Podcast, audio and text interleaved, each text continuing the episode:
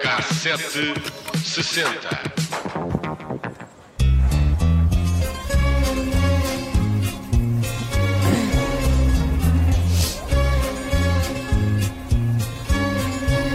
No castelo ponho um cotovelo Em alfama descanso o olhar Hoje o E Cassete assim? 60 é inteiramente dedicado a Lisboa e às lendas que acompanham a cidade e começamos pela mais antiga, a que explica a origem de Lisboa e que nos conta como o herói grego Ulisses navegou além das colunas de Hércules e subiu até à foz do rio Tejo e ali encontrou o reino de Ufiusa.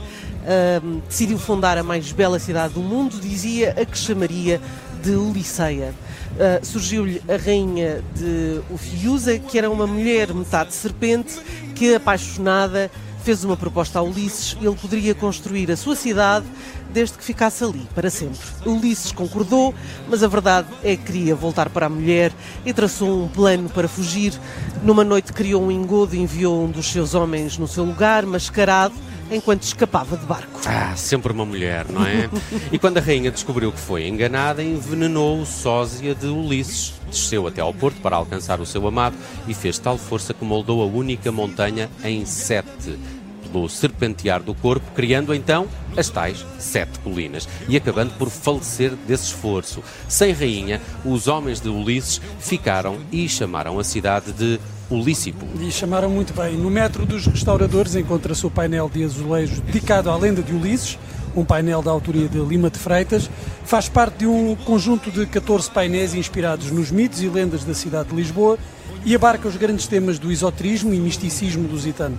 Os restantes painéis estão na cais, no cais da estação de comboios do Rocio.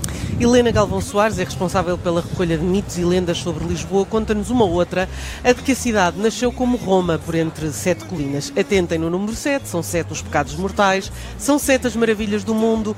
Mas se lhe dissermos que na verdade Lisboa não tem sete, mas sim oito colinas. É lá, é lá. que revelação Polémica, é verdade.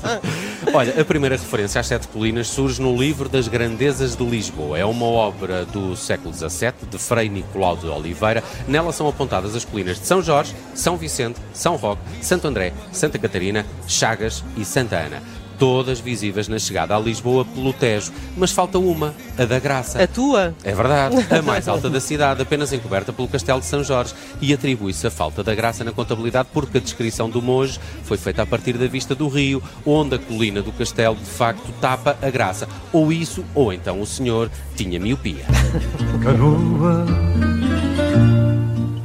conheces bem quando há norte pela proa. E falamos agora do Lagarto da Penha, menos conhecida também. Conta a história de um peregrino que descansa junto à imagem da Virgem da Nossa Senhora da Penha e ali adormece. Um enorme lagarto do tamanho de um jacaré aproxima-se do peregrino para o atacar e a Senhora da Penha avisa-o em sonhos para sacar da navalha e matar o lagarto. Ai, malvada. Mas não podemos falar de Lisboa sem falar de Santo António, claro. Diz a lenda que quando estudava na escola da Catedral, o menino terá sido tentado pelo demónio Quem e o nunca? terá repelido. e o que é que tu fazes quando isso acontece? Sinal da cruz. Ora, aí está, foi o que ele fez. O demónio foi-se embora, claro, e a cruz ficou gravada na pedra, onde ainda a podemos ver na escadaria da Sé. E depois há a famosa lenda de Martim Muniz.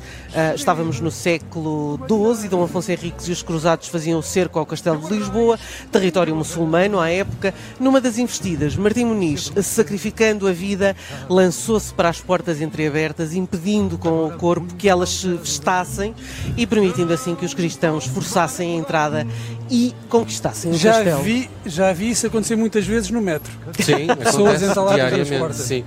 E, Em e- homenagem a Martim Muniz. Com a Martim certeza. Muniz, eh, Martim Muniz que está, que está perto ali também da Rua da Petesga, não é? Quando é difícil encaixar É alguém verdade, é também, verdade. não é? Muito bem, olha, eh, descobri também, a propósito de Lisboa, já que foste aqui para as lendas e mitos, eh, olha para as canções que foram escritas sobre Lisboa.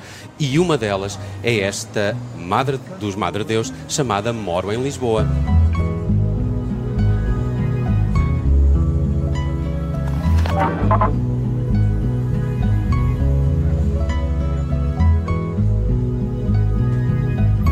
Muito desta canção. Gosto muito desta canção, tinha saudades de ouvir. Eu gosto do Mirador de Santa Catarina. É dos Madre Deus? É, é instrumental. Boa. Ora, ainda assim, uh, Lisboa fica bem atrás de Nova Iorque, essa sim a cidade mais cantada do mundo, presente em mais de 30 mil canções, aquelas que se conhecem, claro. Esta é a conclusão de uma análise feita por um motor de busca de viagens em colaboração com a Music Match, a empresa que reúne uma base de dados de letras de músicas e respectivas traduções. E foram analisadas 14 milhões de canções em várias línguas e a capital portuguesa surge em 57º lugar entre 300 cidades. Nada mal. Não, eu acho Nada que é um mal. lugar É, respeitável. médio, É, é.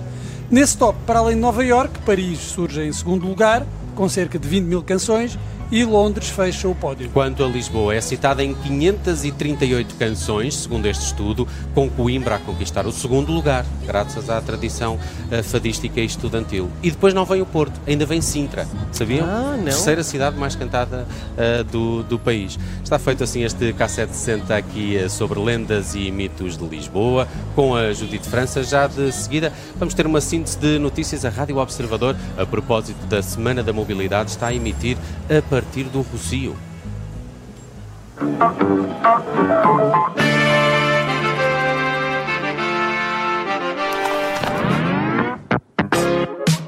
Cassete 60.